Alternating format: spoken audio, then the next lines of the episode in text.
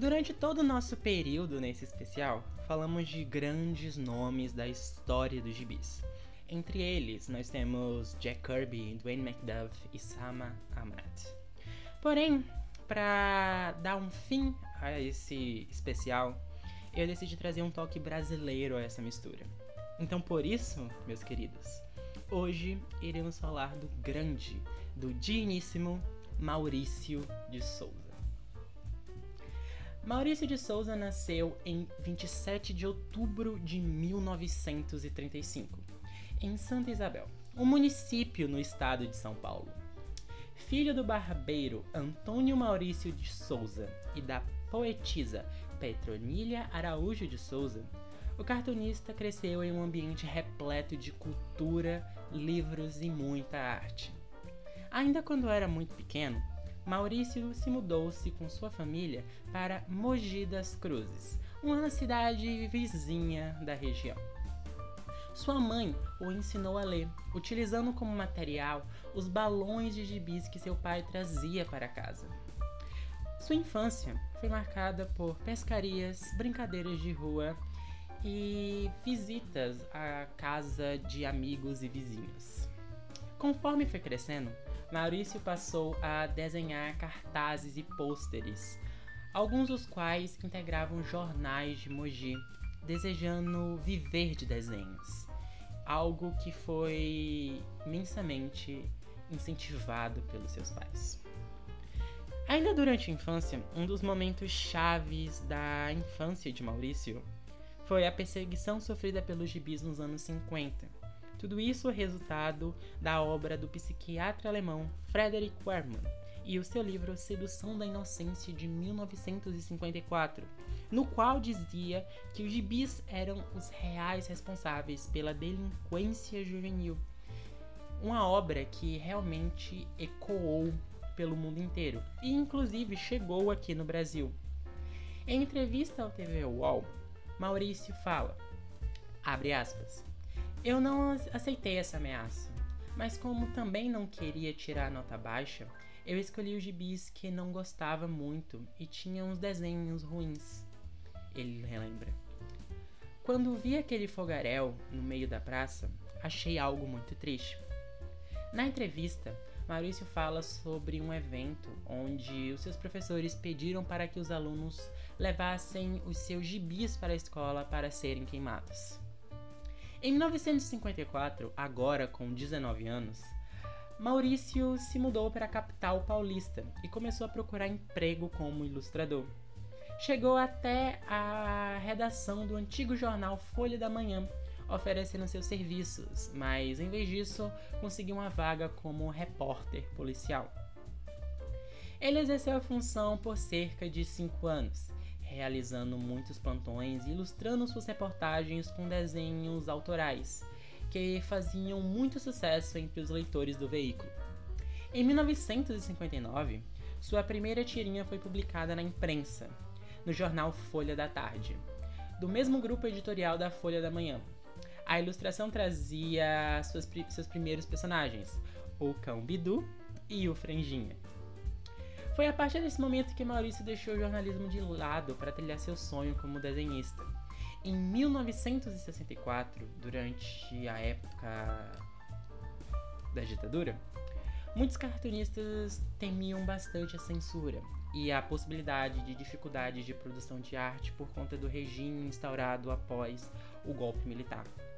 Somado a isso, o movimento nacionalista divide os ilustradores entre aqueles que queriam criar narrativas tipicamente brasileiras e outros que não viam problema em incorporar certos padrões norte-americanos nos seus trabalhos.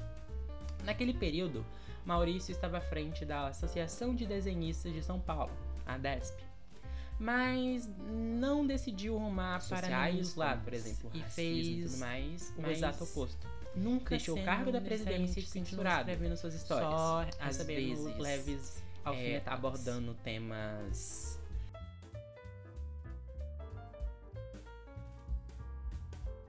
Antes de perder seu emprego como cartunista no Folha da Tarde, Maurício decidiu ampliar o leque de seus personagens nas histórias do Bidu e do Frejinha que havia criado. Nesse mesmo período, personagens como Cebolinha e Cascão ganharam vida nas histórias de Maurício, se tornando um verdadeiro sucesso com o público, possuindo características marcantes que permaneceram e os tornavam único no meio de tantas criações. Porém, foi somente em 1963 que surgiu a, a grande porta-voz desse seu universo, a Mônica que fez sua estreia em uma tirinha das histórias do Cebolinha no jornal Folha de São Paulo, tendo como base a filha homônima de Maurício, Mônica de Souza. Todas essas novas caras, novos personagens foram ganhando certo protagonismo. E finalmente, em 1970, Maurício decidiu lançar uma história de, reunindo todas as suas criações, chamada Mônica e sua turma. Com o tempo, outros personagens foram surgindo e aparecendo nas suas histórias, ganhando protagonismos próprios e histórias derivadas focadas nesses próprios personagens, como foi o exemplo da turma do Chico Bento, a turma da Tina, turma, a turma da Mata e a turma do Penadinho. O sucesso foi crescente e outros personagens da Mônica acabaram ganhando versões animadas e aparecendo em comerciais de TV. A mídia foi muito importante para a turma da Mônica, sendo que os personagens acabaram virando garotos propagandas de produtos alimentícios, acabaram ganhando longas animados, peças, bonecos, ou, é, aparecendo em outros gibis ao redor do mundo e, inclusive, nos tempos pra cá, acabando ganhando versões em live action nos cinemas. As histórias de Maurício se tornaram um alicerce cultural brasileiro, fazendo parte da formação de muitos jovens de diferentes gerações. Um produto 100% nacional que conquistou todos os nossos corações. E de certa forma, fazem parte da nossa identidade nacional.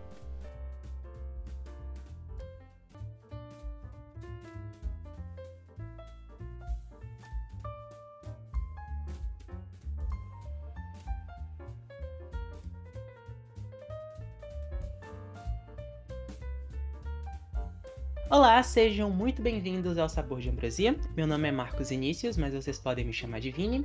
E hoje, no último episódio do especial Histórias, uh, nós iremos falar sobre a lenda viva que é o Maurício de Souza. E, uh, como em todos os outros episódios, eu não estou aqui sozinho e eu trouxe um convidado muitíssimo especial que, para ser bastante honesto, estou um pouco nervoso de passar vergonha, mas tudo bem. Uh, pode se apresentar, meu convidado mais do que especial. Olá, pessoal, tudo bom? Eu sou o Sérgio Marques, eu produzo conteúdo para o canal Maré Geek. Eu apresento um programa semanal de quadrinhos que é o HQ, em que eu tento falar principalmente sobre quadrinhos nacionais ou quadrinhos que abordam temas de relevância social. Eu sou também ator, diretor e gosto muito desse universo e fiquei muito feliz de receber esse convite do Vini. Acho que vai ser uma conversa muito legal. Pra vocês verem como a gente tá chique agora. Mas a gente hoje vai falar sobre o Maurício, como eu já disse, e o Maurício tem esse peso porque ele é o nome de maior. Quando a gente fala de quadrinhos nacionais, ele é o nome de maior peso. Todo mundo, eu acho que. Se não leu, conhece a Turma da Mônica uhum. de algum lugar, seja tanto de desenhos, quadrinhos, ou mangás, talvez. E eu queria saber sobre a sua relação com Maurício, Sérgio. Como você. Se você lembra de como teve esse primeiro contato com o Maurício e a turma da Mônica e seus derivados. Bom, acho que isso que você fala, Vini, é muito real, né? Tipo, é muito difícil você encontrar um brasileiro que não tenha conhecido, que não conheça a Turma da Mônica, porque eu acho que muita gente até aprende a ler com a Turma da Mônica, né? Tipo, lendo os gibizinhos da Turma da Mônica.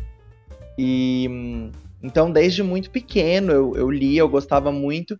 E aqui em São Paulo tinha o Parque da Mônica, né, no Shopping Eldorado, que eu lembro, eu tenho muitas lembranças na infância de ir lá, né, da minha mãe me levar no Parque da Mônica. Então, ter essa essa relação, né, com o espaço também, que era muito legal, uma coisa meio meio Disney no Brasil, assim, sabe? Você poder andar pela casa do louco, a tumba do penadinho, eram umas coisas muito incríveis. Então, desde muito cedo, o, a Turma da Mônica entrou na minha vida, assim, sempre gostei muito.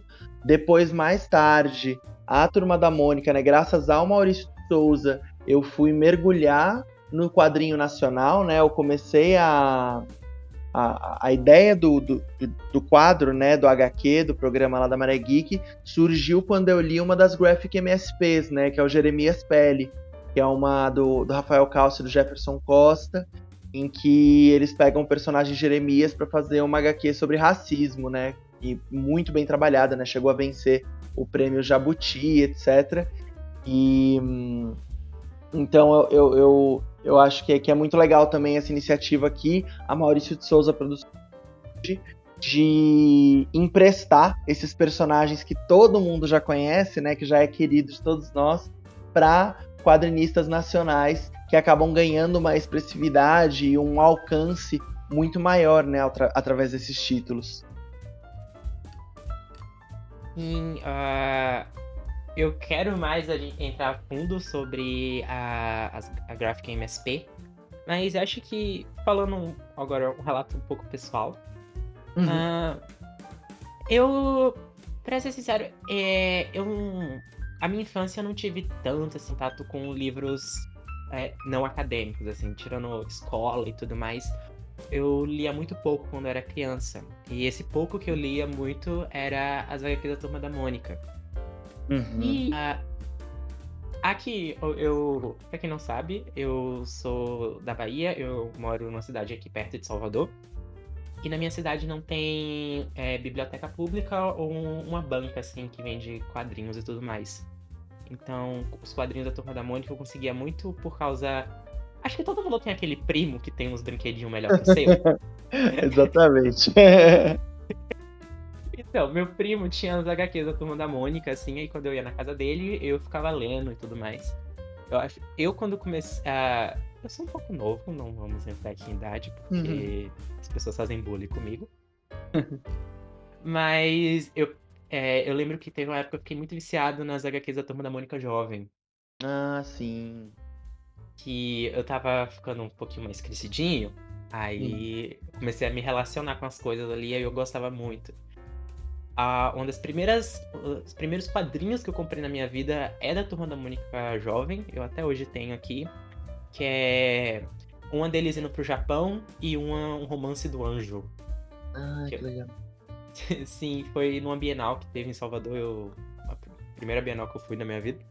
Uhum. E eu, eu, tinha comprado.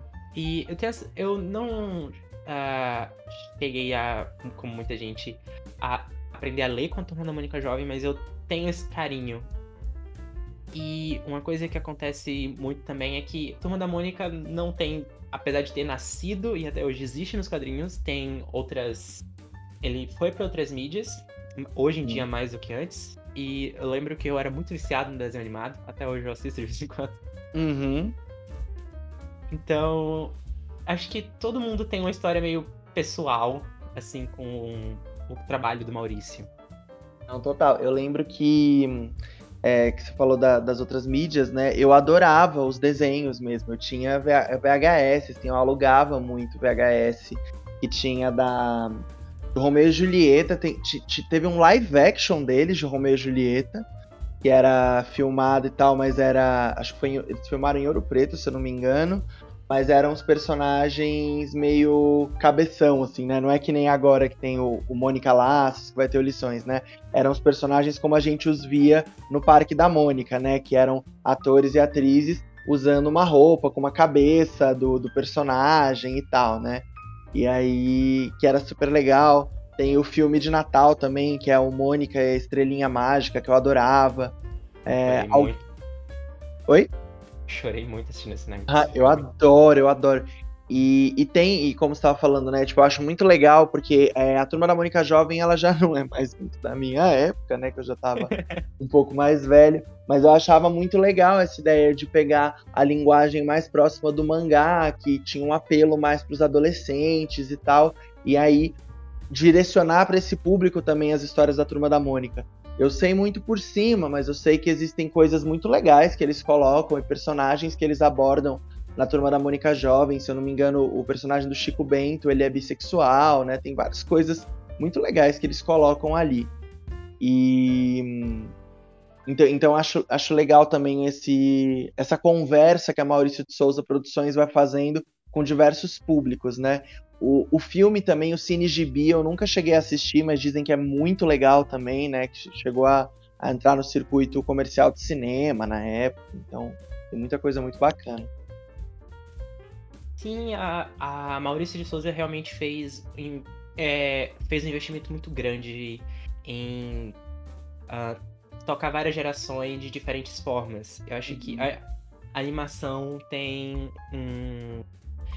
A animação da Turma da Mônica é, é algo muito especial, assim, é um trabalho incrível que, assim, o, é um trabalho realmente de muita qualidade. Eu assisti esse. O. Esqueci o nome. É Cine? Como? Esqueci.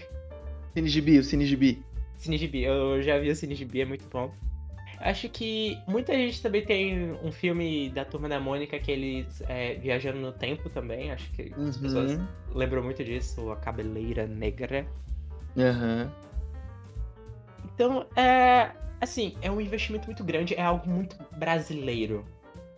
Acho uhum. que muitas pessoas acabam consumindo muitas coisas de fora, assim, eu, eu me coloco muito nisso. Eu acho que até por eu acabar tendo, é, trabalhando no Terraverso, eu acabo é, consumindo muito quadrinhos de fora, de DC, de Marvel, assim, até algumas uhum. é, independentes, mas eu acho que no Brasil eu acabo. É, talvez por eu não conhecer, mas eu uhum. não consumo tanto quanto eu gostaria. E eu sei que tem muita gente talentosa por aí. Eu já tô de olho em alguns quadrinhos que eu quero muito comprar. E espero muito ter uma coleção maior daqui pra frente. Mas, assim, e já entrando nessa parte da, da MSP que você tinha comentado, a gente já tava falando de, de quadrinhos independentes. Assim, Uh, você gostaria de explicar para pro, os ouvintes o que seria a Graphic MSP? Sim, as, as Graphics MSP, elas são esse trabalho que eles fazem, né? Quem é o, o editor delas é o Sidney Guzman, que é um cara que é, assim, um, é, um, jornalista de quadrinhos há muitos anos, né? Um dos fundadores do Universo HQ, o maior portal de quadrinhos do Brasil, assim, né? Na internet. E então o Sidney ele conhece muita gente, ele conhece o trabalho de muitas quadrinistas e muitos quadrinistas, né? E, e aí dentro da Maurício de Souza Produções ele toca esse projeto em que eles convidam é, autores, né, autoras e autores nacionais para é, fazerem histórias, né? No início isso começa uh, ali nos anos 2000, acho que perto dos anos 2010 assim é, eles começaram a lançar uns álbuns que eram compilados, né? Que era o MSP 50, que era Maurício de Souza Produções por 50 artistas. E eram historinhas muito curtas. Só que aí para, eu, eu, eu percebo que ali parece que o Sidney já começou a dar aquela namorada com a galera, sabe? De olhar assim e falar, putz, essa história é muito boa. Se eu não me engano, as primeiras graphics MSP são as do Danilo Beirute, que é do astronauta, e a Laços, que é do Vitor Cafage e da Luca Fage. E é isso, assim, né? O, o Vitor, ele, eu acho que ele faz um quadrinho do. Eu, não, eu tô em dúvida agora, eu não lembro se é do Chico Bento ou se é do Anjinho, mas que é muito bonito, né? Uma história muito curta, que é feita pro, pro MSP 50. E a partir dali o Sidney já fala: Meu, a gente precisa fazer uma história grande com esses caras, fazer um, uma história grande. E aí começou, e aí deu muito certo. O Laços fez muito sucesso, é, o Astronauta também. E a partir daí eles começam a, a, a chamar, sempre fazer convite. E aí, tanto que é isso, né? Toda na, na, nas Comic Cons, né? Na CCXP, eles sempre anunciam eles estão lançando agora cerca de 4 MSPs por ano. E aí, na Comic Con, eles anunciam quais são os quatro títulos do ano seguinte. Esse fim de semana na CXP eles anunciaram, né, que vai ter uma do Mingau, uma da. Não tá lembrar. É do Mingau, um novo do, do astronauta. Eu, te, eu tenho aqui o ah, volume ah, 6, o do Anjinho. Ó, uhum. O Astronauta 6 do Danilo B. O Anjinho, Max Andrade, Uhum. Gal, da Ana Cardoso e uma da Denise, da Cora Ottoni. Essas foram as que foram anunciadas nesse final de semana. E na outra é, Comic Con também já tinham Uhum. falado que ia ter o Franjinha, do. É. Como é? Aqui, pera. Ah, Franjinha Contato, de. Vitor Cafage. E a Magali Tempero, de Lu. Da Luca Fage, né? Da Luca O Fage. Vitor e a Lu são incríveis, assim. Eu sou apaixonado pelo trabalho. E é isso, né? Tipo, aí você vai no na Graphic MSP, se apaixona por essas pessoas e vai atrás dos outros trabalhos, né? Porque aí logo depois eu comecei a ler o Valente, do Vitor Cafage, que é um cachorrinho apaixonado aí, uma história sobre esse cachorrinho RPGista, que é maravilhoso, assim, eu sou apaixonado por Valente agora, que eu só fui conhecer porque eu me apaixonei pela trilogia do Laços, né? E, e uma coisa, algumas coisas que acontecem, né? Isso eu não, não tenho plena certeza, tá? Mas eu lembro que comentavam comigo na época que estavam começando as graphics, que tinha uma brincadeira que eles faziam também com o gênero da HQ, né? Que, por exemplo, se você tem o HQ do, do Chico Bento, ela vai ser de terror. A do Penadinho vai ser de romance e etc. Eles fazem essa, essa brincadeira. E essa primeira do Chico Bento que tem, que é o Pavor Espaciar, é muito legal também. E é do, se eu não me engano, do Gustavo. Deixa eu, deixa eu ver aqui pra não falar besteira.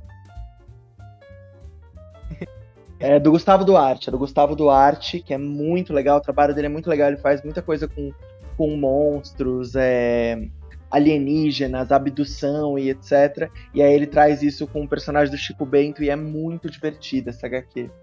E aí é isso, assim, né? A Graphic MSP, pra mim, ela é sempre um convite a você conhecer esses artistas. Eu tava até vendo, eu acompanho muito a Cora, né? A Cora Ottoni, que vai fazer a da Denise. né, gosto muito do trabalho dela. E é isso, sabe? Eles anunciaram na CCXP que vai ter a HQ dela. Ela já ganhou um monte de seguidores novos e etc. Um monte de gente querendo olhar pro trabalho dela, né? Eu acho que isso é o, o mais bonito do trabalho que o Sidney Guzman faz na SP, na, na- nas graphics MSP. Sim, e a gente sabe que de vez em quando os brasileiros podem ter um. O que algumas pessoas chamam de síndrome do vira-lata, que Uhum. eles não têm um costume muito de consumir ah, conteúdos no geral nacionais. E quando o Sidney traz essa ideia da Graphic MSP, que são histórias que ah, homenageiam o legado do Maurício de Souza. Que eu tinha visto um- uma entrevista que ele tinha feito, acho que no Pipoque na, na Kim, Uhum. que ele tinha falado muito como quando o- esses artistas, a única é, exigência que ele faz para esses artistas é que eles tenham um respeito e um carinho muito grande pelo trabalho do Maurício. Uhum. E, e tirando isso, eles podem surtar e fazer as histórias como eles querem. Então, como você disse, tem histórias de vários gêneros, tanto de ficção científica, como é no caso do astronauta, Uhum. e é algo, é algo muito. Eu, acho, eu não li todo o trabalho do astronauta, mas do que eu consegui ler é algo magnífico e as artes são lindas. Uhum. Até umas, até umas histórias que são mais simples, mas com tem um coração ali. Eu sinto muito isso. Que os artistas realmente se dedicam muito e dão e fazem esse trabalho de coração. Eu acho que para artistas independentes que talvez não tenham uma visibilidade tão grande assim, trabalhar para MSP deve ser algo surreal.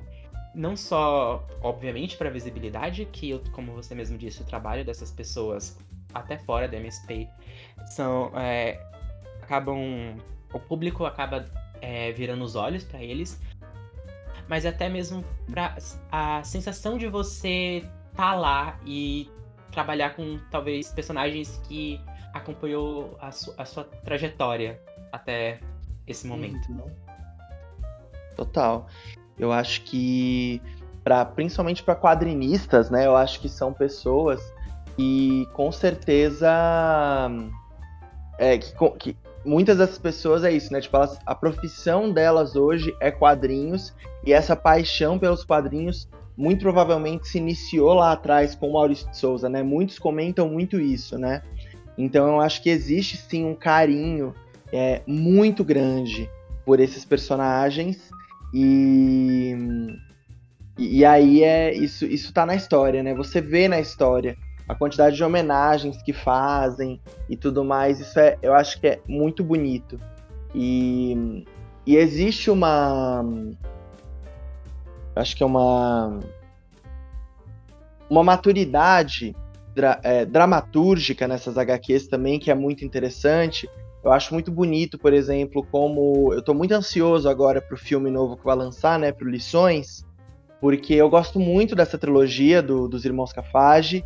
É, o Laços é uma HQ que eu acho muito legal, muito bonita e tal.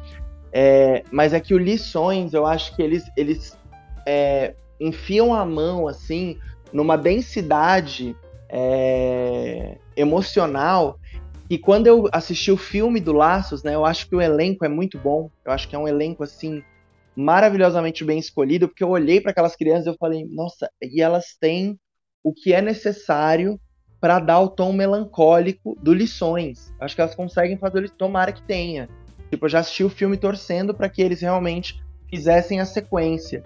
E pelo que eu tô vendo nos trailers, é isso mesmo, porque no Lições, né, tipo, enquanto no, no Laços a gente vê eles firmando esses laços, né, eles, é, a turminha toda junta, no Lições eles se separam, né. A história do Lições, isso não é spoiler, é o começo da história.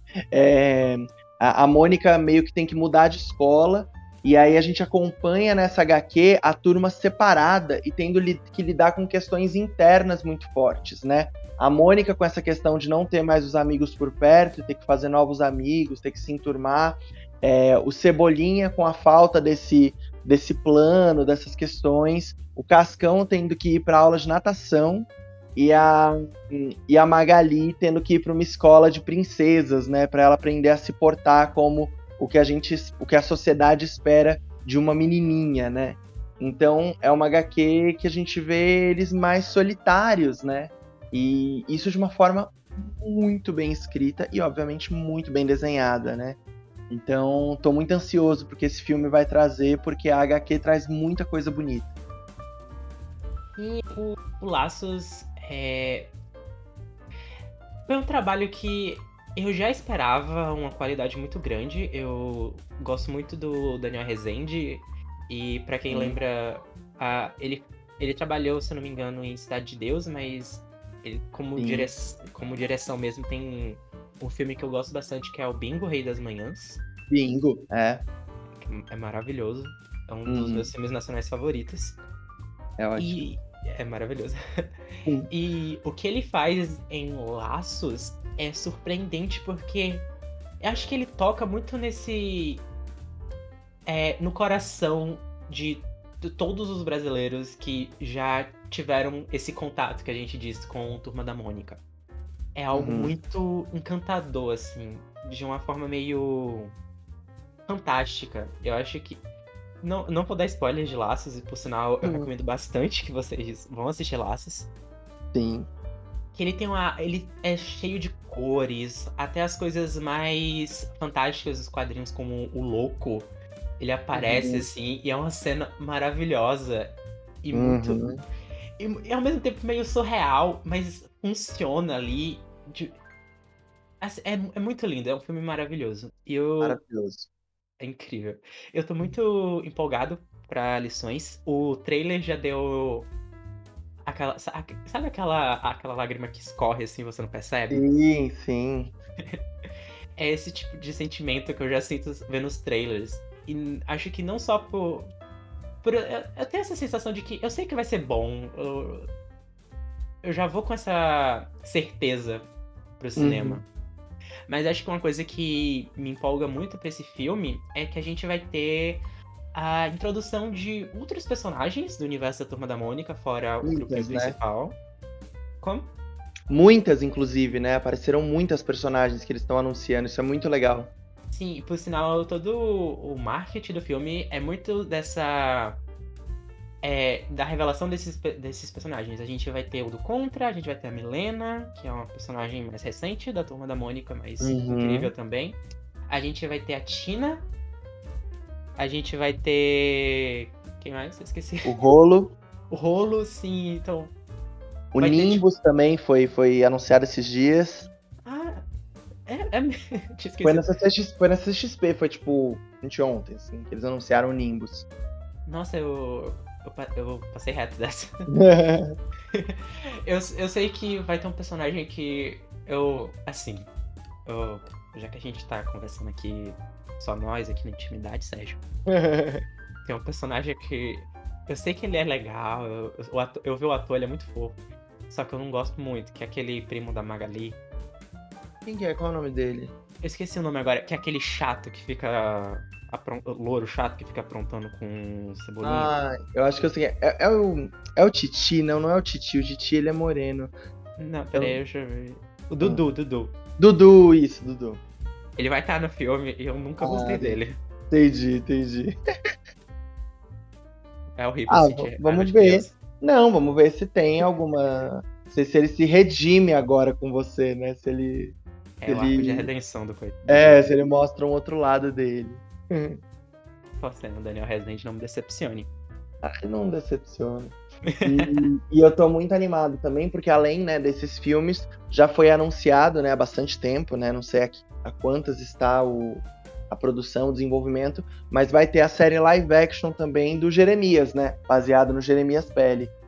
E é uma excelente HQ, então tô muito ansioso também pra ver isso. Eu.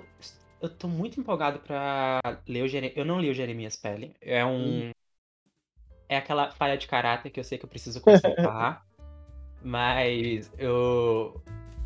Eu prometo que da próxima vez que eu bater o olho nessa HQ eu vou comprar, não importa se meu cartão vai chorar depois.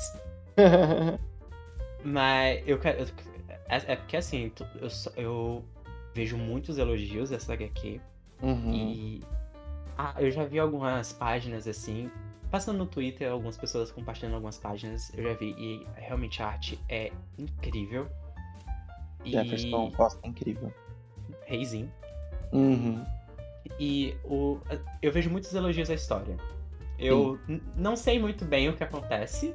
Uhum. Eu- Eu até tento fugir um pouco do. Da, do conteúdo, seria- né? É, do conteúdo. Mas eu, se- eu sei que vai ser bom. Eu sei que é lindo. Se eu não me engano, foi. Na época do lançamento, foi o- um dos livros mais vendidos do Brasil. Não só Foi. HQ, mas livro, livro mesmo. Foi. Ganhou o prêmio Jabuti, né? De, de melhor quadrinho. É um dos, é, um dos maiores prêmios literários. Ou o maior prêmio literário do país, né? Então tem essa responsabilidade muito grande. Uhum. A- a- aqui em casa eu só tenho da eu só tenho da MSP, eu só tenho da Tina, o respeito da Maravilhoso. Que é incrível. É inc- foi incrível assim. E eu acho que isso falando saindo um pouquinho rapidinho dos cinemas e tudo mais, eu acho que entra numa questão que eu gostaria muito de comentar é que a MSP, como ele é algo ah, mais é, focado para um público jovem adulto, ele permite, como você mesmo disse, ter uma maturidade para tratar de temas mais sensíveis que às vezes até tem na- no trabalho do Maurício, nos quadrinhos assim, mas aqui eles dão um enfoque muito maior. No Uhum. caso do, da Tina que eu tenho aqui, ele fala muito sobre assédio no ambiente de trabalho. Uhum. O do Jeremias, eu, apesar de não ter lido, eu sei que fala sobre racismo e tudo mais. Isso, é? Então você tem essa a capacidade de tratar de temas é, um pouco mais maduros, utilizando os personagens Turma da Mônica. Que eu acho uma sacada de gênio, assim. Uhum. Porque a- muitas das vezes existe. Assim, a gente que faz parte do meio mais nerd e tudo mais sabe que algumas pessoas têm um pouco de. ah, não gostam muito de. Como eu posso explicar isso sem xingar pessoas no momento? É, com muitas aspas de politicagem Uhum. em conteúdos ah, de cultura pop. E Uhum. já, e já que a gente não, a gente, eles tá na sinopse, tá? É o cerne da história. Uhum. E eu, eu, eu acho isso um.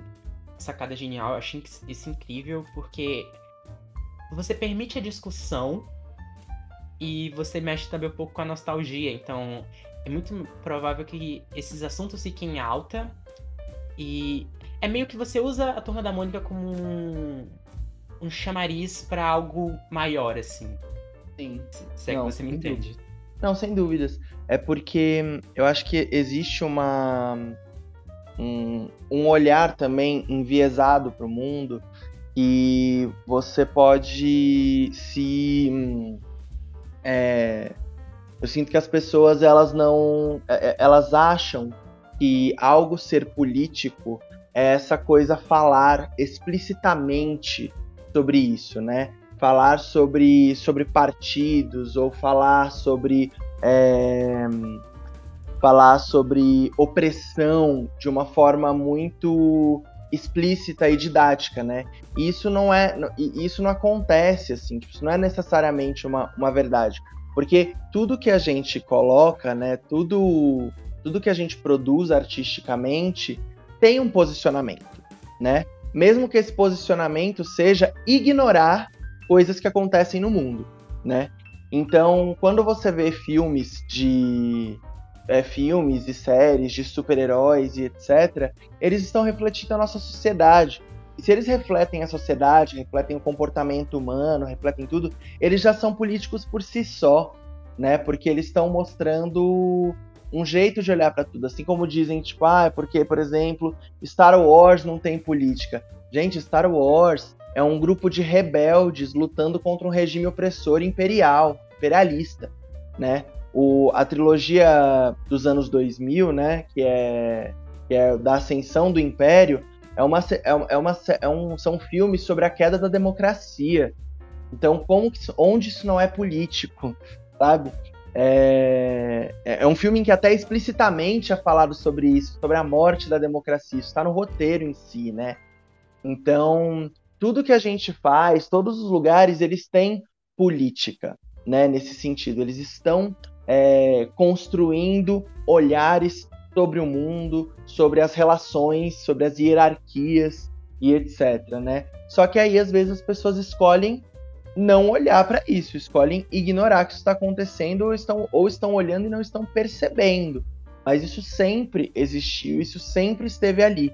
O que a gente tem visto cada vez mais na cultura pop, porém, é que ela tem abarcado mais públicos porque o, o nerd, homem branco, cis, etc., por ser parte de uma cultura hegemônica, né, de uma cultura, de uma ter um poder cultural muito grande, né, como sempre foram essas pessoas que escreveram essas histórias, eram essas pessoas que protagonizavam essas histórias também, né? Só que agora a gente está trazendo outras pessoas e ainda mais pensando num país como o Brasil, em que é, a maioria da nossa população é parda ou negra, né? Ou seja, está longe de ser uma minoria, como somos chamados, né? Somos, na verdade, uma minoria representativa, né? Um grupo marginalizado e não um grupo marginal, né?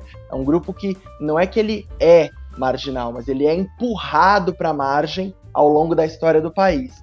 E agora está querendo retomar. Então é muito louco você pensar, sei lá, em filmes nacionais, em séries nacionais, em que a gente só tem protagonistas brancos, sendo que a maioria novelas, sendo que a maioria da população do nosso país é parda ou negra. Então, o que está acontecendo é que tipo a gente só está mostrando, eu acho que com mais fidedignidade, a realidade. Porque pessoas negras, pessoas trans, pessoas é, bissexuais, homossexuais e etc., estão por toda parte, estão do nosso lado, né? E agora, nessas novas histórias que estão aparecendo, elas também vão aparecer. Não adianta mais tentar escondê-las, porque elas estão aqui. E graças a uma série de políticas e coisas que aconteceram nos últimos 10, 15 anos, pessoas, essas pessoas, pessoas negras, pessoas trans, etc., estão conseguindo chegar em cargos mais elevados, criativos. Estão podendo dirigir, estão podendo escrever, porque eu acho que a representatividade ela está muito além só de quem é o artista que vai estar tá ali na frente, mas é de quem vai estar tá contando aquela história no sentido de escrevê-la, de dirigi-la, de colocar o seu olhar artístico sobre aquilo, né? E é por isso que a gente vê tantas obras agora abordando essas questões, porque essas pessoas estão chegando, porque Rafael Calça e Jefferson Costa, homens negros, foram convidados para escrever uma história sobre um garoto negro, né? E aí é óbvio que essas, essas questões todas vão acabar aparecendo, porque são coisas que eles viveram, são coisas que eles vivem, né? E a gente vai vendo o público, a esmagadora maioria do público, né, que vai consumir, também vive isso. E por isso se identifica e enxerga a própria existência como possível ao ver isso, né? Falei muito, desculpa. Não, eu convidei, eu convidei você exatamente para falar muito. Sim, e representatividade é algo extremamente importante. Eu tenho um, um, colega que ele é acadêmico que ele gosta de falar que não são minorias, mas sim maiorias silenciadas. Exato, perfeito. É maravilhosa essa frase.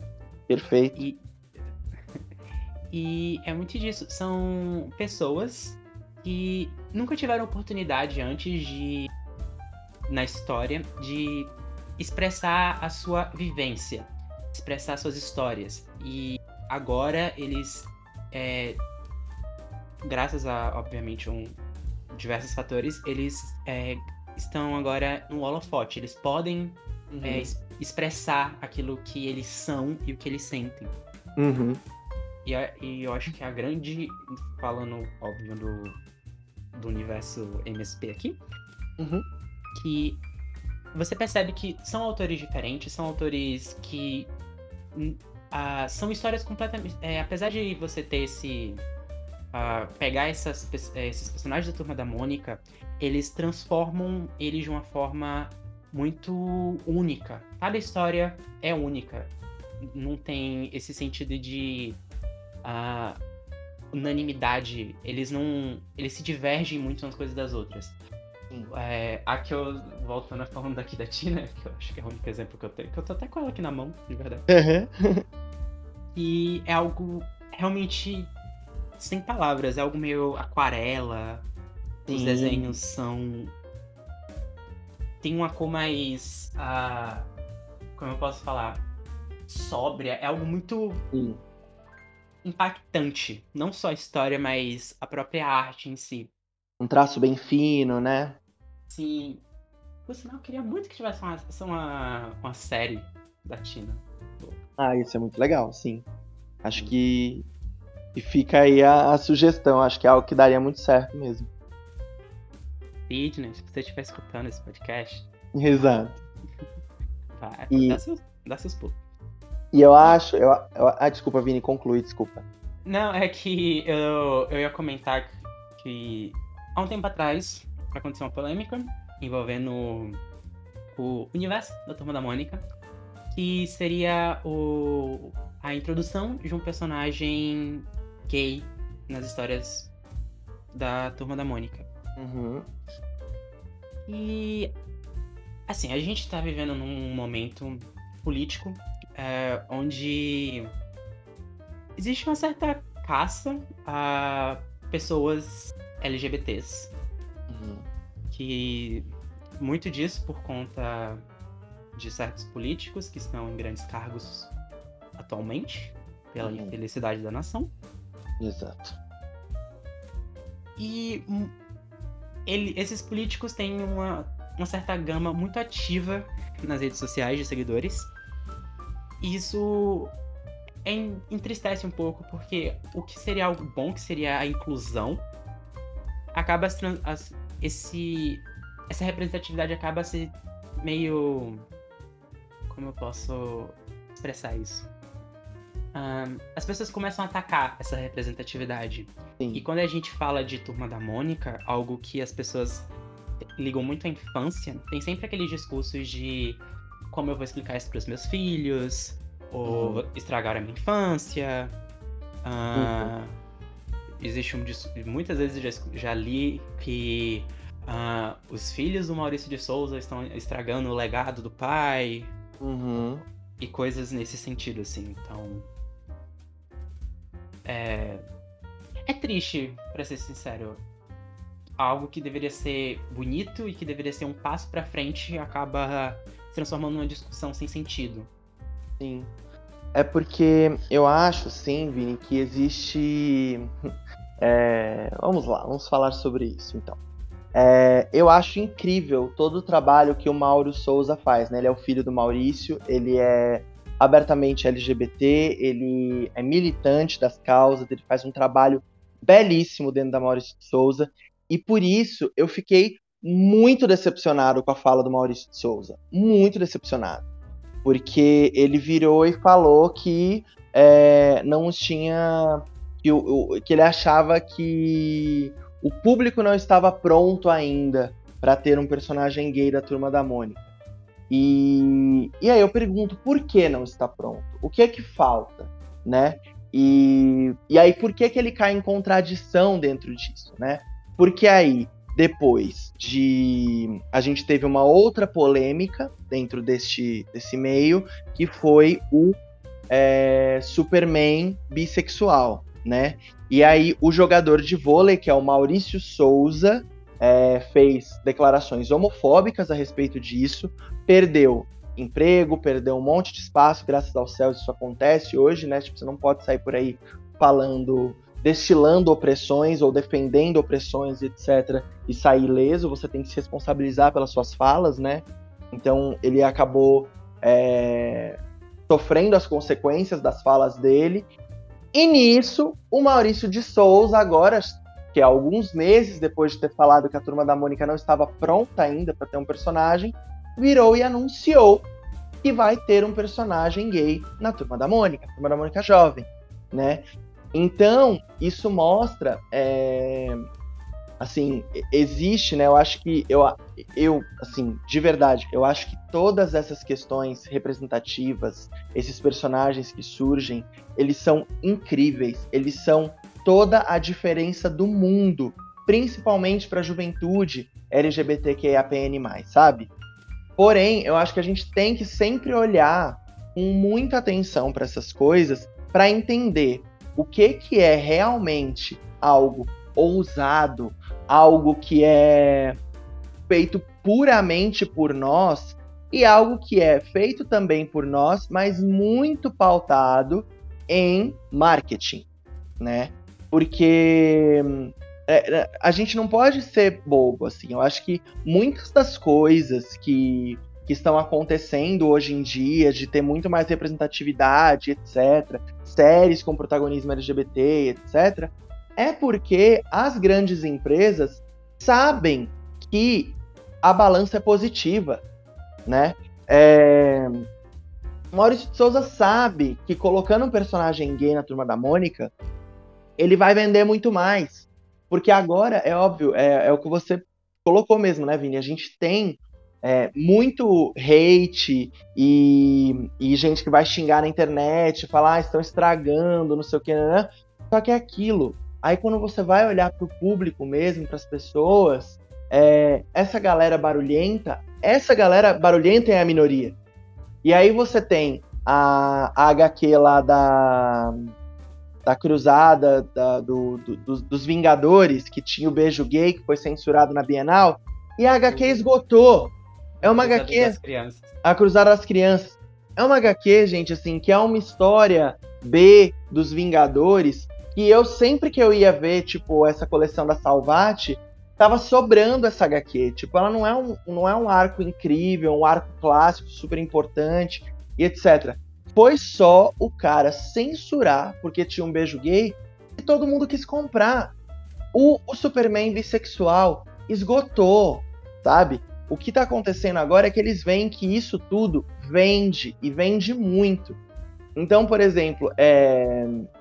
isso e é ruim? Não, é maravilhoso. É muito importante que a gente tenha o Superman bissexual. Acho incrível. Leio sim, acho que é muito incrível.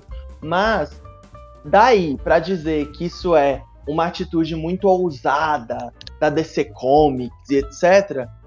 aí eu já acho um pouco discutível, sabe? Porque para mim, ousado, ousado, é o Neil Gaiman escrever nos anos 90, no auge da epidemia de HIV, quando toda a opinião pública estava dizendo que é, isso era uma praga homossexual, né? Que o AIDS era uma praga homossexual e que os homossexuais tinham que ser exterminados. O Neil Gaiman escreveu um arco inteiro de Sandman, programa, é, protagonizado por mulheres, e entre elas uma mulher trans, uma personagem trans incrível que é a Wanda. Isso eu acho ousado. Eu acho ousado pra caramba. Porque aí você tá usando da sua visibilidade, do seu lugar ali, porque podem falar o que quiser, mas, gente, desculpa, Sandman não é uma HQ fora do mainstream.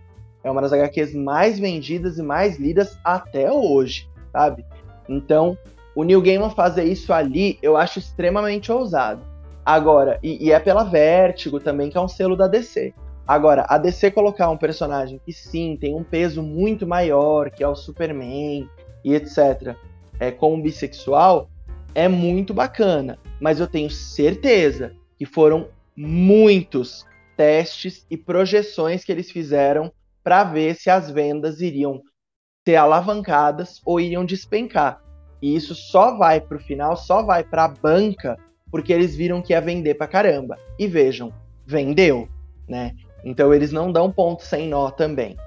E aí eu acho que isso também é algo interessante da gente estar tá sempre atente, né? Até para a questão da gente é, entender todas as belezas e maravilhas daquilo que a gente recebe enquanto representatividade, mas entender que a gente pode criticar essas coisas também. Eu acho que enxergar os pontos fracos de uma obra que tem uma grande representatividade não é de forma nenhuma é, eliminar essa obra. Eu não acredito, por exemplo, em boicotes a obras. Eu acho que a gente tem que assistir e formar uma opinião sobre. E, e colocar sempre na balança o que que nessa obra é muito legal e eu acho que traz discussão, atravessa, me atravessa enquanto pessoa LGBT e falo, nossa, que incrível que eu tô vendo isso. E o que que eu falo, pô, mas aí pisou na bola, aí também não é por aí. E na próxima vamos dar uma, uma melhorada nisso? Porque eu acho que só assim a gente consegue seguir, né, e crescer artisticamente. É, a gente tem que sair um pouco desse lugar de que tudo tem que ser, ai, fada sensata, perfeita, nunca errou. Não, as pessoas erram e tá tudo bem. Não é porque uma pessoa errou que a obra dela é, é, é horrorosa, não sei o quê. As pessoas têm lugar para crescer e para se, se rever e se transformar. Porque enquanto tem muita gente que fala, ah, eu não acredito nisso, das pessoas se reverem, etc. Assim, eu prefiro muito mais tá com quem vira e fala, hum, beleza, acho que eu falei, falei besteira aqui, quero pensar, repensar isso aqui, do que tá do lado, por, do que, por exemplo, ver uma, uma J.K. Rowling que tá o tempo inteiro, não, sou transfóbica sim, e se, de, e se reclamar você mais, e homem é homem, mulher é mulher, e é isso, e não sei o que, entendeu? Porque eu acho que é, é, é, é desleal você querer medir com a mesma régua essas duas pessoas uma pessoa, tipo assim, ah, é, uma pessoa que reproduziu alguma fala transfóbica e tá querendo se rever, e uma pessoa que faz as falas transfóbicas, se mantém nelas e não dá o braço a torcer. Sabe? Mesmo com pessoas constantemente explicando incansavelmente exato, o, exato. erro dessa pessoa. Exato. Acho, acho, que muito disso que você fala tem muito tem muito a ver com a, essa cultura de cancelamento que se tornou muito desigual, assim, porque em certo. É, é muito visível que a, essa cultura de cancelamento atinge muito mais as pessoas que fazem parte de grupos minoritários do que, por exemplo, pessoas brancas, héteros, cisgênero. E no caso da JK é muito óbvio, muito visível, porque Harry Potter eu entendo bastante que foi uma obra que o Harry Potter foi uma obra muito importante para um, uma, uma, série de pessoas ao redor do mundo. É, muita gente, eu, eu, eu, sei que muita gente teve sua vida transformada por conta disso aí, mas uhum. é muito essa ideia. Harry Potter, por mais que tenha mudado sua vida, ela não é mais importante do que a vida de pessoas trans. Uhum. E a, eu entendo o carinho, mas, por exemplo, já, já passou um pouco da hora das pessoas meio que passarem, é, deixarem não Harry Potter morrer, mas seguir em frente, assim. E no caso, assim, Harry Potter continua sendo um, um sucesso é, imensurável. Vai ter, por exemplo, um especial agora na HBO Max, com a reunião do elenco uhum. e tudo mais. E apesar de não contar com a presença da J.K. Rowling, a gente sabe que ela vai ganhar dinheiro em cima disso. A obra é dela. Então, algo muito desigual. E essa cultura de cancelamento, ela é muito. É. Como... Ela não funciona. Em nenhum momento ela de verdade. Do jeito que as pessoas falam, funciona. Porque às vezes alguém. Como você mesmo disse, uma pessoa errou e acabou falando alguma coisa errada, assim. De alguma forma. Lembrando que a gente não sabe de tudo, então é muito fácil a gente errar. Principalmente quando a uhum. gente não tem uh, conhecimento sobre determinado assunto. Sim. Mas existe uma diferença, como você mesmo pontuou, entre uma pessoa que erra por, por, por não conhecer ou às vezes por um ato falho do que uma pessoa que defende aquela causa constantemente, não importa, não ligando o quanto a influência que essa pessoa tem e pode afetar outras pessoas. Sim. E eu falo isso até como uma pessoa que já eu já falei algumas coisas bastante erradas. Acho que eu nunca comentei aqui no podcast, mas eu sou bissexual e eu já, já, já comentei algumas coisas bastante erradas em alguns momentos. Eu sou muito novo na comunidade, então eu ainda estou aprendendo. Eu já, por exemplo, uh, existe toda essa polêmica envolvendo questão de pronomes neutros e tudo mais, e eu devo dizer que eu já errei algumas vezes no sentido de não só espalhar desinformação, como no sentido de, às vezes, sem querer é, conversar com pessoa não binária e acabar errando essas coisas. Mas eu estou sempre aberto para me ensinarem, para eu... Por que, que ninguém tem a obrigatoriedade de ensinar nada a ninguém? Mas eu tô aberto para aprender. E eu acho que é algo que as pessoas têm que estarem também e quando a gente fala de cultura pop, é algo muito mais complicado porque cultura pop é algo que toca muitas pessoas. É uma ferramenta que une muita, gente, assim. E quando a gente começa a, a, entender que a representatividade é importante, porque o meio em que a gente vive não é formado unicamente de pessoas branco, hétero, cisgênero, e que existem um público que está faminto para se ver nessas obras, tem que, tem que se entender que tem que ter uma sensibilidade, é, uma sensibilidade na hora de trabalhar com esses temas. Não tem que ser algo é, só jogado. Sim. No caso do Superman bissexual, eu acho que uma coisa é, legal de se pontuar é que a iniciativa não partiu do, do escalão da DC. Foi o, o escritor, o Tom Taylor. Ele teve essa essa ideia. Só que até essa ideia sair do campo das ideias e chegar na HQ, foi ao, teve um processo muito grande, como você mesmo disse. A DC fez bastante, fez vários testes. Já, apesar da notícia ter saído por agora, já tinha alguns rumores de que a DC ia apresentar um Superman LGBT. Uhum. Já faz um, já faz um, acho que desde o ano passado, assim, já tinha esses rumores. E se concretizou uhum. agora. Eu acho interessante como tanto essa o Superman como o Cruzado das Crianças, que você tinha comentado mais cedo, eles foram completamente vilanizados por algumas pessoas e transformados em. Uh, em é, teve esse discurso de ódio tão potente. E chega até a ser um pouco. Uh, como eu posso falar? Ético, assim. Porque, no final das contas, foi realmente um beijo. Uhum. De. Assim, foi um beijo. E pronto. Sim. E eu acho engraçado que o Superman já teve muitas histórias uh, que poderiam muito entrar nessa discussão. Existe histórias paralelas, de universos paralelos, onde o Superman já foi um fascista, onde uhum. ele já foi um nazista, uhum. onde ele já matou Deus o Superman é o meu herói favorito, então Assim, ele já fez muita besteira Sim. ao longo dos anos. E o filho dele beijar um menino se transformou nesse rebuliço todo. Total.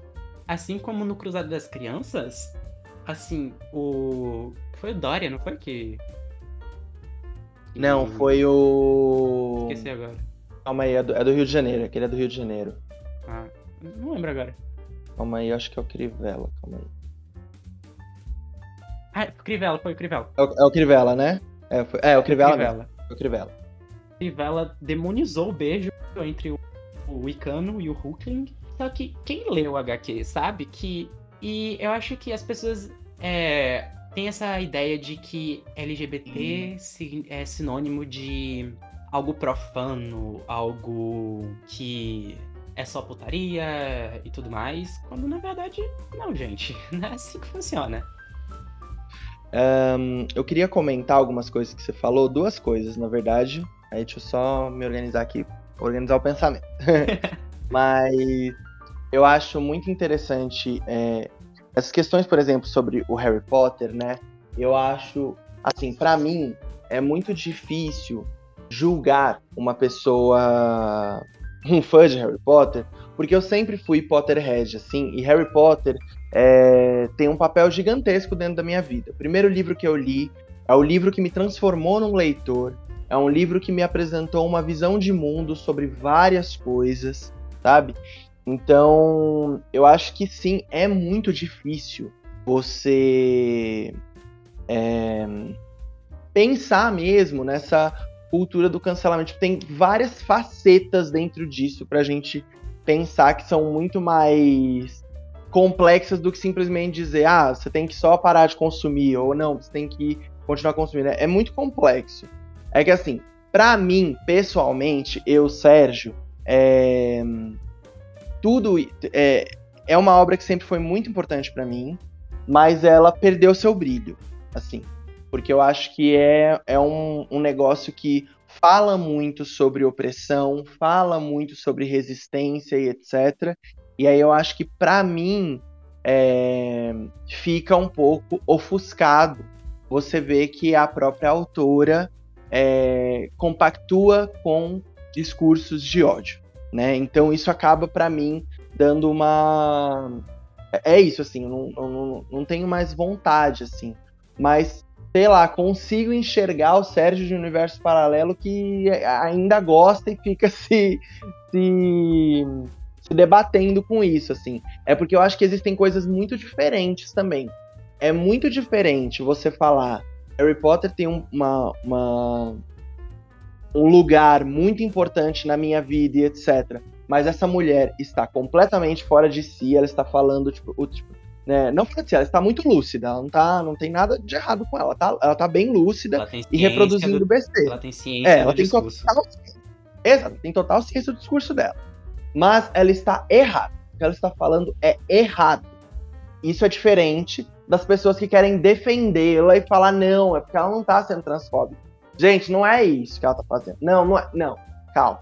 É, são coisas diferentes, entende? Tipo, então eu olho, tipo assim, eu tento, tento sempre olhar para as pessoas que ainda são grandes fãs de Harry Potter, assim, no sentido de, se a pessoa, tipo, olha para essa obra e ela tem um papel muito importante, formativo na vida dela e etc. Mas ela entende que a autora tá falando besteira, isso é uma coisa. Outra coisa é ela querer passar pano e falar, tipo assim, ah não, não é bem assim, não, não é transfóbica, gosta de Harry Potter, sim, foda-se. São coisas diferentes, né? Então, fico, fico pensando um pouco nisso e reflito mesmo. eu- uma coisa que eu acho muito interessante de olhar é como a Warner vai lidar com isso agora, porque a popularidade dessa mulher caiu muito, né? Não é à toa que, tipo, para lançar o terceiro filme, é, eles estavam super comprando a briga do Johnny Depp, né? Pra deixar o Johnny Depp no Animais Fantásticos. Mas agora, ter duas figuras impopulares tão gigantescas não ia dar. Não deu pra tirar a autora, tiraram o Johnny Depp, né? Jogaram ele pra escanteio. É. E aí agora estão tendo que lidar com essa mulher ainda. Mas eu fico curioso pra saber o que que. Qual vai ser o jeito da empresa, porque eles são burocratas, né? Eles não vão querer que a galinha dos ovos de ouro deles se, se perca e eles parem de lucrar. E querendo ou não, eles começam a lucrar é, menos com isso, não muito menos, porque Harry Potter é Harry Potter, é fonte de dinheiro multibilionária desde sempre e continua sendo. Mas eu acho que eles já sentem um pouco um, uma perda que eles não querem. E a outra coisa que eu queria comentar também é as coisas que você estava comentando sobre a gente errar, né? Eu acho que a gente vive uma, uma cultura do acerto, né? De, de que a gente tem que estar sempre certo, sempre falar a coisa certa e etc. Só que isso acaba ignorando. Ai, calma aí que tô tocando interfone aqui, eu já, já volto. Claro. Desculpe por isso. Nada. Meu Deus do céu.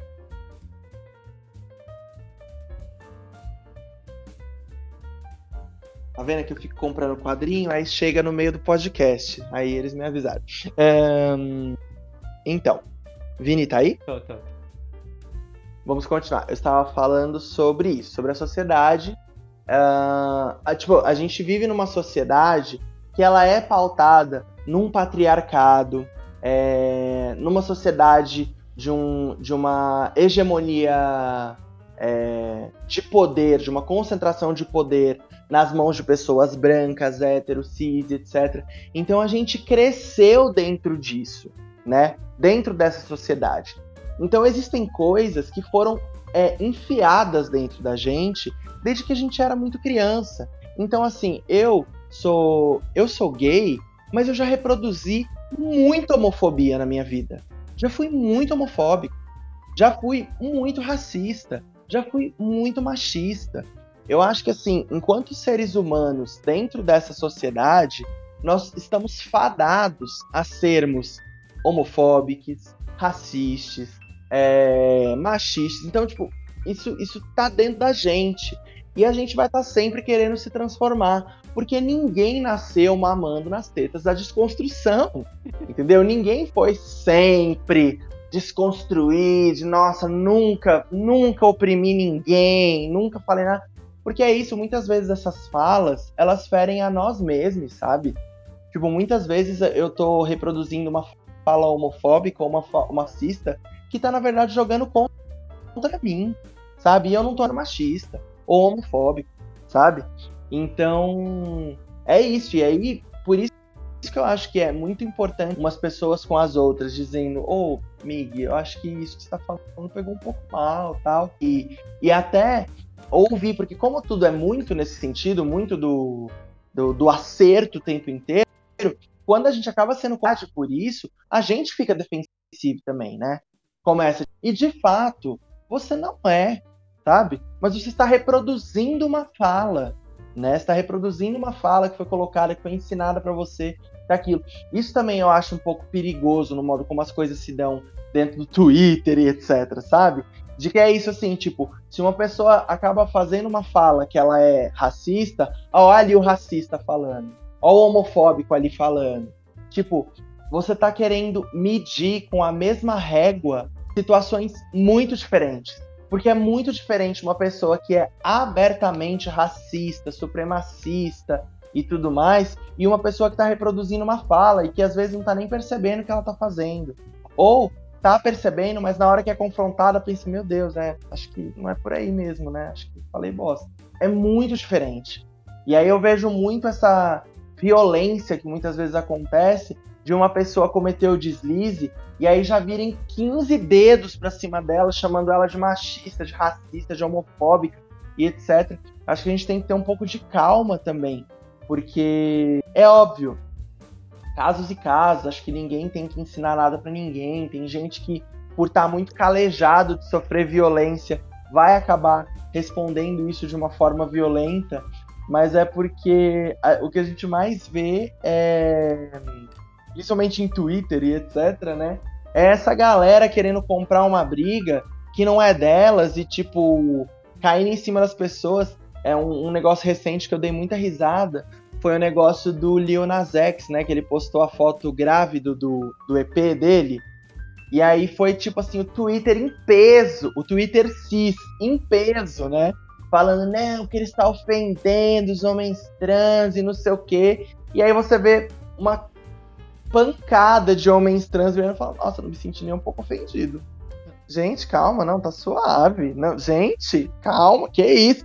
E, e a galera cis lá, não, porque ele tá sendo transfóbico e não sei o quê. Então, a gente tem que ter calma. Eu, eu, eu tento sempre olhar para situações, sabe? Tipo, quando eu vejo que alguém foi acusado de não sei o que, etc. É, não é uma questão de querer passar pano, isso longe de mim, mas de querer ouvir o que está acontecendo antes de só taxar alguém, sabe? Entender o que, que a pessoa falou, como o que, que tá ali, como que essa pessoa tá reagindo ao a, as consequências da fala dela. Acho que são coisas que a gente tem que levar em consideração antes de só querer tacar pedra em alguém, expulsar ela da sociedade e ostracizar, né? Sim, e essa polêmica do, do Leonais X, do, do Monteiro, eu lembro bastante. E eu lembro que essa discussão chegou no nível que alguma, algumas pessoas da comunidade trans que eu, que eu sigo começaram a se questionar: será que isso de alguma forma é transfóbico e só eu não estou vendo? Total. eu, eu, lembro que virou uma discussão, assim. Eu, e depois de um tempo, todo mundo começou a dar risada. Uhum. Mas. É real, é porque o Twitter meio que é um lugar meio que. um espaço aberto onde as pessoas podem, entre muitas aspas, compartilhar os seus pensamentos.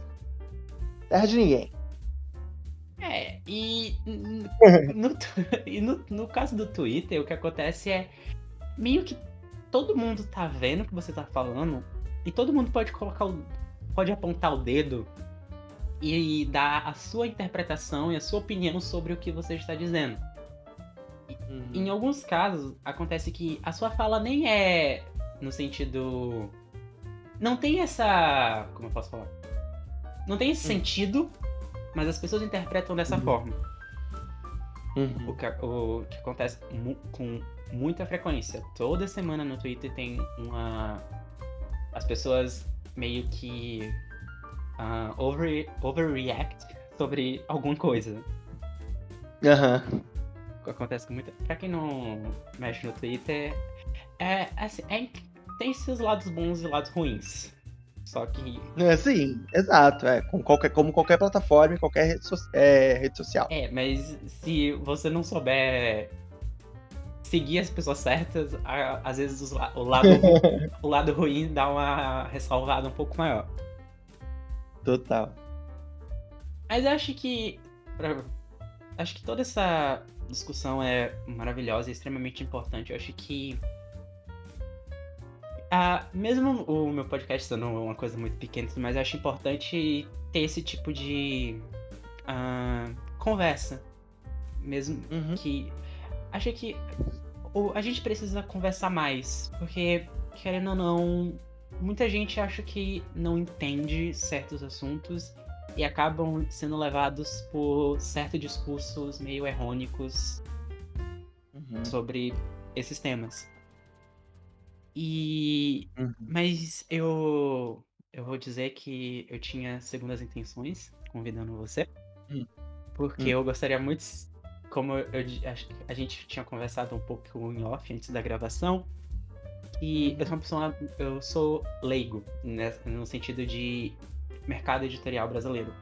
Eu não, uhum.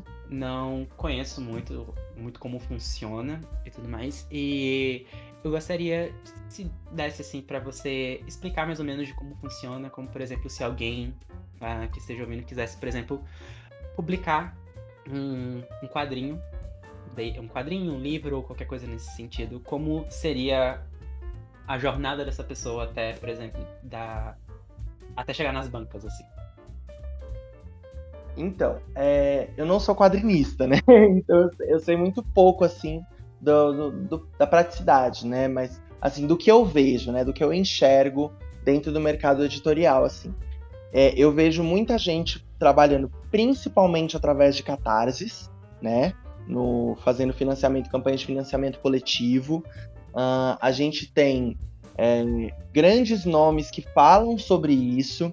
Uh, na PocCon, que é a, a, feira de quadrinhos voltada para o público LGBTQIAPN+, Meu ela nome. aconteceu nos últimos... Oi? É meu nome. Ah, o nome é maravilhoso. É, a PocCon ela é incrível E a gente, no, no, se eu não me engano, no canal no YouTube deles, eles filmaram algumas das conversas. E a última edição que teve, as duas últimas edições foram completamente online. Então tem os bate-papos lá. E nessas, tem lá conversas com essas pessoas. Tem a Germana Viana, que faz muito campanha de financiamento coletivo. O Leonardo Imura, da Indivisível Press, que é assim, o rei do catarse.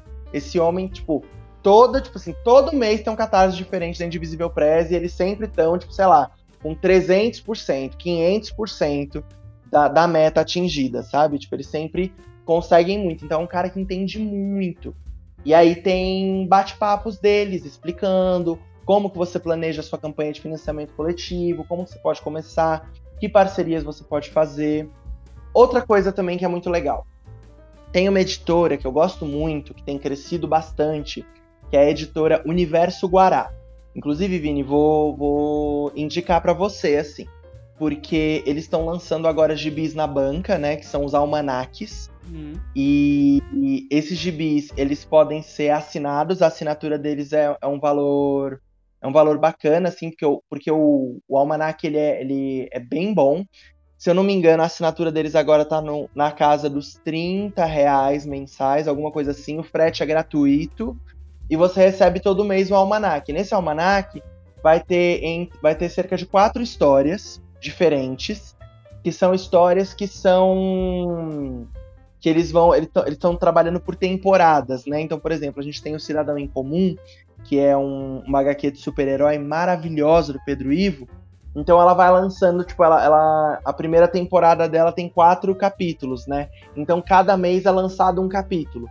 Então no Almanac Guará, você vai ter HQs de autores diferentes e de gêneros diferentes, né? Terror, ficção científica, distopia e etc na mesma revista. Então, nesse mesmo almanac que você recebe mensalmente, você vai conhecer o trabalho de autores nacionais distintos e histórias que podem dialogar mais ou menos com você. Então, vai ter uma história que é de super-herói, uma história que é de uma distopia, uma história que é de investigação, uma história que é de comédia, umas coisas mais assim.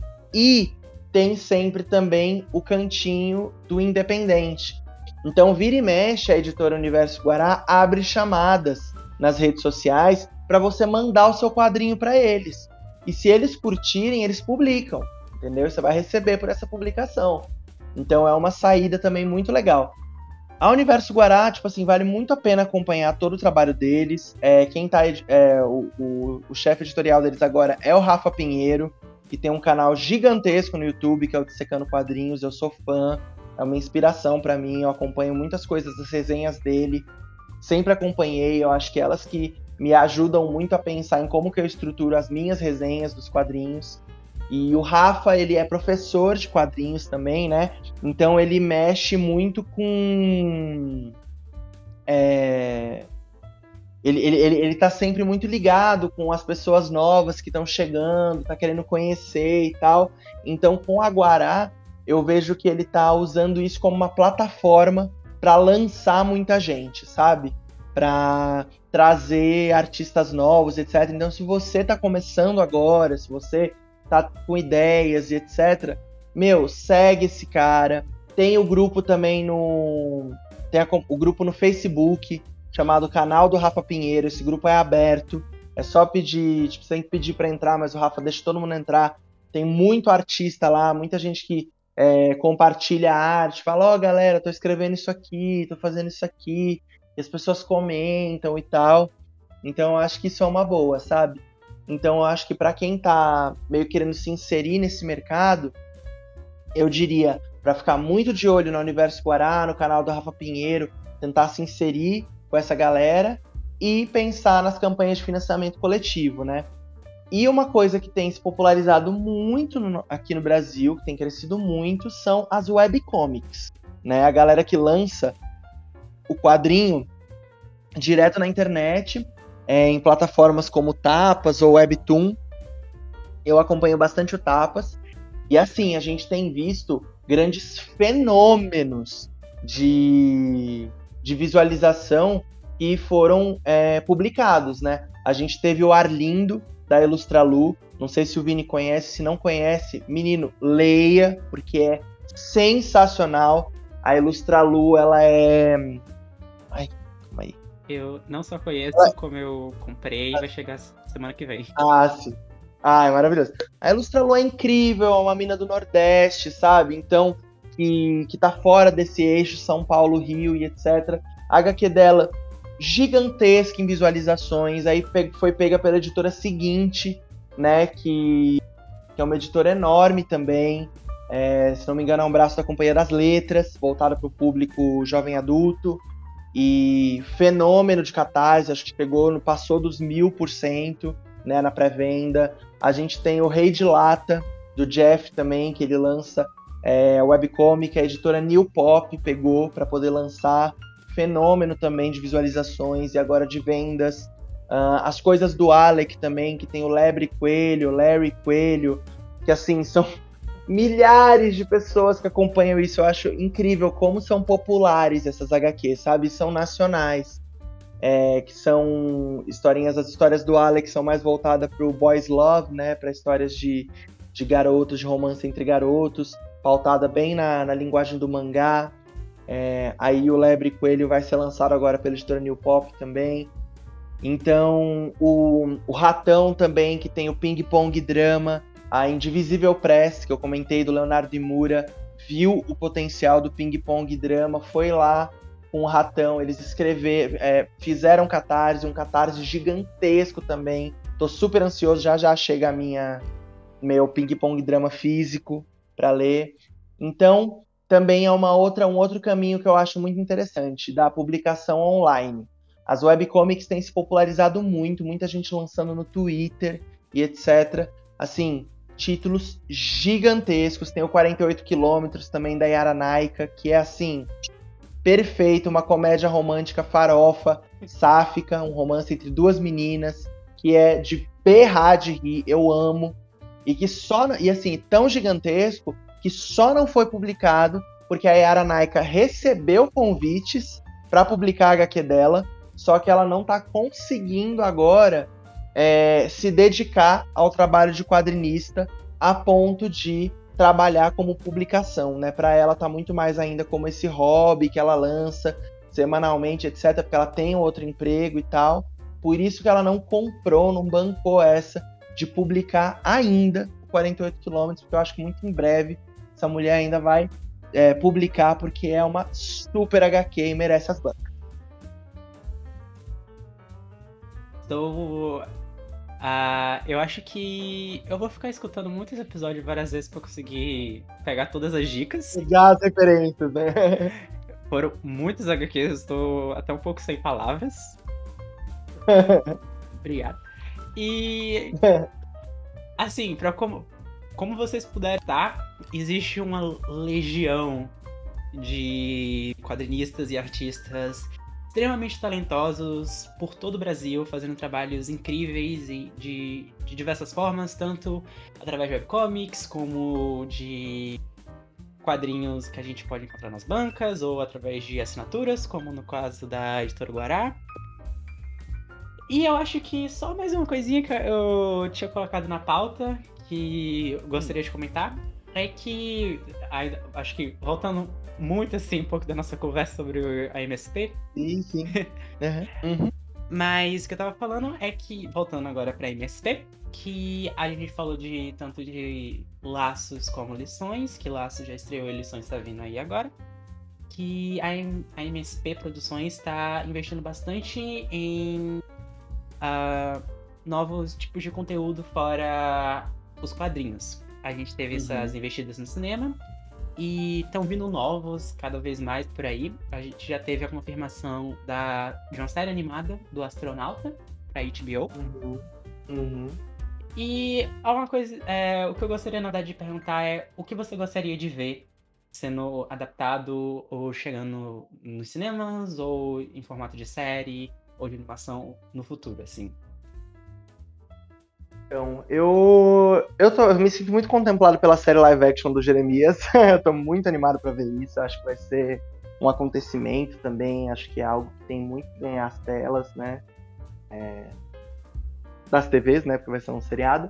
Uh, você comentou da Tina, eu acho que a Tina seria perfeita também para ter, ter uma série, né, de questões dela vivendo ali, tem uma questão, um apelo dessa uh, desses jovens adultos, né, tipo acabou de sair da faculdade, tá primeiro emprego, eu acho que tem um apelo para um outro público da que a Maurício de Souza podia pegar que é interessante também eu acho que seriam esses, assim.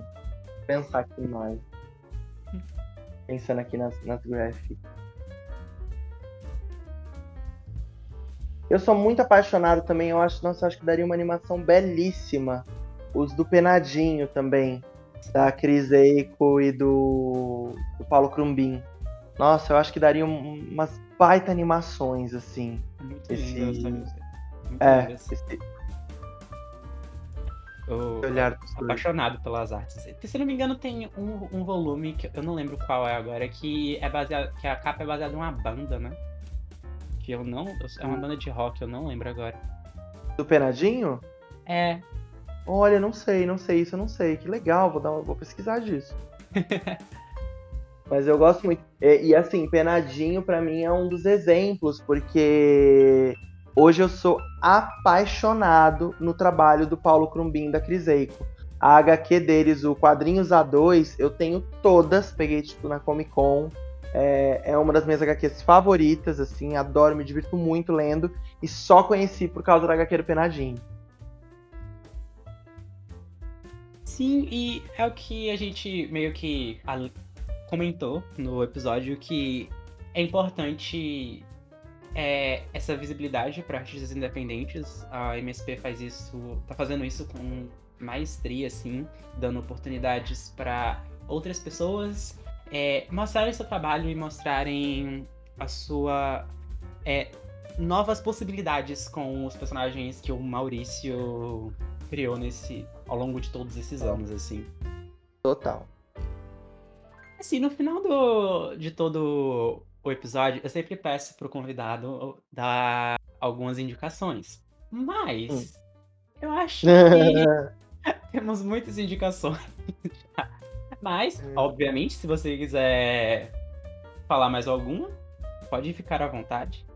Pode Vamos ser lá. tanto de quadrinhos quanto de outras coisas. Pode fazer seu auto-merchan também. Beleza. Uh, vamos lá, então. Uh, primeiro, uma coisa que eu queria falar, assim, muito que eu já comentei e tal, mas é que é isso, assim, o quadrinho nacional, ele é um abismo no qual você se joga. Tem muita coisa, muitos gêneros de, de, de histórias, tem muita coisa muito legal. Artistas incríveis, assim, tipo, coisas que você. Assim, não, não, não ficam devendo em nada pro, pro mercado é, internacional sabe? Não é à toa que a gente tem vários artistas, vários artistas brasileiros trabalhando internacionalmente, muitos dos nossos quadrinhos sendo lançados no exterior e fazendo um sucesso tremendo, né? É, quadrinhos premiados em festivais grandes internacionais, premiações grandes internacionais como Anguleme na Europa, ou o Prêmio Eisner, que é o, o Oscar dos quadrinhos, né, que acontece na Comic Con de San Diego. Então a gente sempre tem artistas nossos por lá. Então recomendo muito. É, recomendo muito, assim, é uma, é uma pena, Vini, que você mora numa cidade que não tem biblioteca pública, porque hum, eu vejo, eu recebo alguns releases de algumas bibliotecas no sul também, então vale super a pena a gente procurar, ver se tem uma biblioteca pública na sua cidade, porque hum, aqui em São Paulo a gente tem, por exemplo, a Gibiteca no Centro Cultural São Paulo, que é gigantesca, que tem muitos títulos, mas recentemente eu fui na Zona Leste, numa muito pequena que eu nem conhecia. Eu fui apresentar uma peça lá, e aí quando eu fui ver a parte de quadrinhos, tinha muitos títulos maravilhosos que você pode pegar de graça. Mas é isso, se você não tem é, uma biblioteca na sua cidade, Gente, webcomics tem quadrinho de graça nacional para ser lido na internet, muito quadrinho, quadrinho bom, sabe? Então não deixem de ler, porque vale muito a pena. Uh, indicações, deixa eu ver. Um, um artista que eu acho incrível, que ele é de uma pessoa que tem uma das artes mais incríveis que eu já vi. Eu sou apaixonado pela arte desse cara, é o Chico.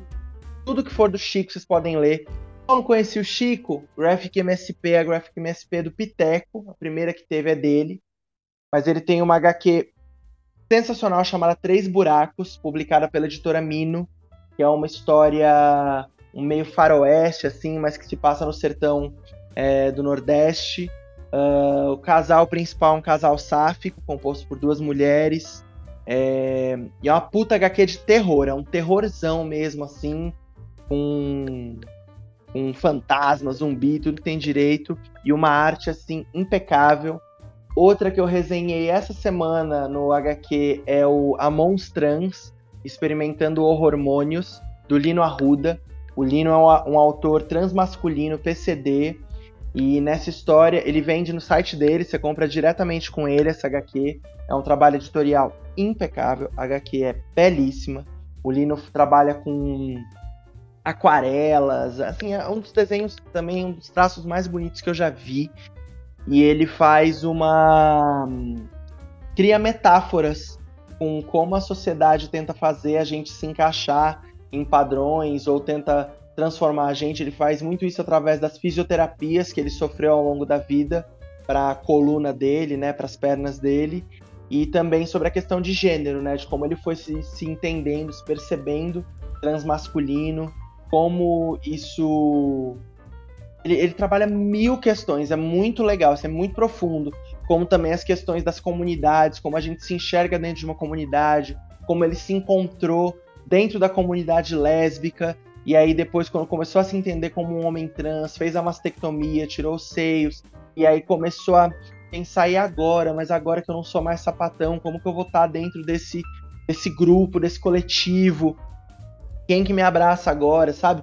N questões, então acho que é vale muito a pena conhecer o trabalho do Lino. É, e é isso, tem muito quadrinho legal.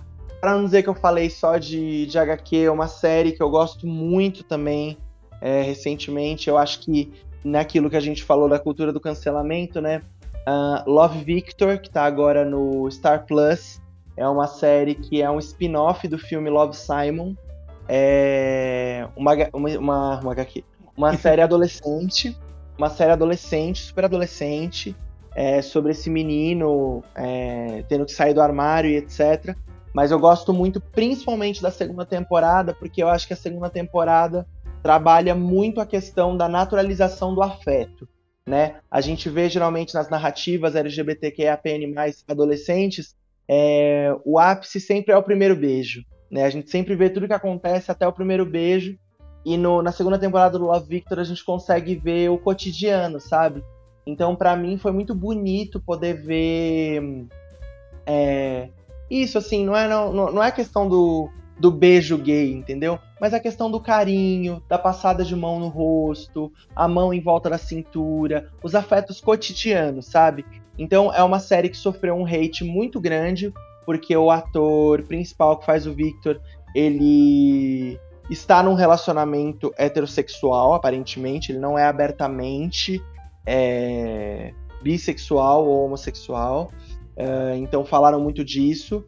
Mas, de verdade, assistindo a série, essa série me atravessa e me faz me sentir visto e validado na minha vivência gay muito mais do que muitas outras que têm atores homossexuais. Então acho que é algo pra gente pensar do que que tá ali mesmo, né? Será que a gente tem é, pessoas LGBTs na equipe criativa, né? O que é mais importante, quem escreve o roteiro, quem põe as palavras na boca ou quem vive a personagem, né? Eu acho que sim, também temos que ter atores e atrizes LGBTQIA+, sempre empregados, trabalhando, mas eu acho que você só boicotar, não assistir, não é um caminho né? E eu acho que eles, eu acho que a produção da série começa a olhar com um pouco mais de carinho para essas questões também, para poder estar tá trazendo mais artistas da comunidade para dentro da, da série, né? Até para frente das câmeras.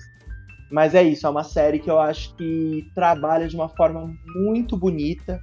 É, percebi assistindo a série é, o quanto o meu eu adolescente precisava de uma série dessas, quando, por exemplo, o Victor começa a entrar nas questões de perder a virgindade, sabe? Eu acho que eu nunca vi em nenhuma obra audiovisual é, trabalhar, falar sobre isso, né? Sobre essas questões de e aí, como que vai ser essa perda da virgindade, é, e agora, e lubrificante, e, meu Deus, como que funciona isso, meu Deus. Ai, sexo anal, socorro, sabe?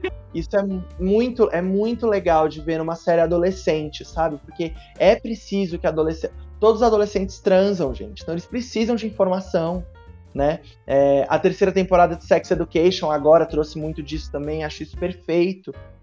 Então acho que são séries que eu gosto muito, que trazem essa representatividade e se dirigem ao público adolescente, ao público jovem adulto, com muita maturidade, eu acho, com maturidade para falar sobre certas questões e sobre como as coisas não são maniqueístas, não existe um personagem que está completamente certo, um personagem que está completamente errado.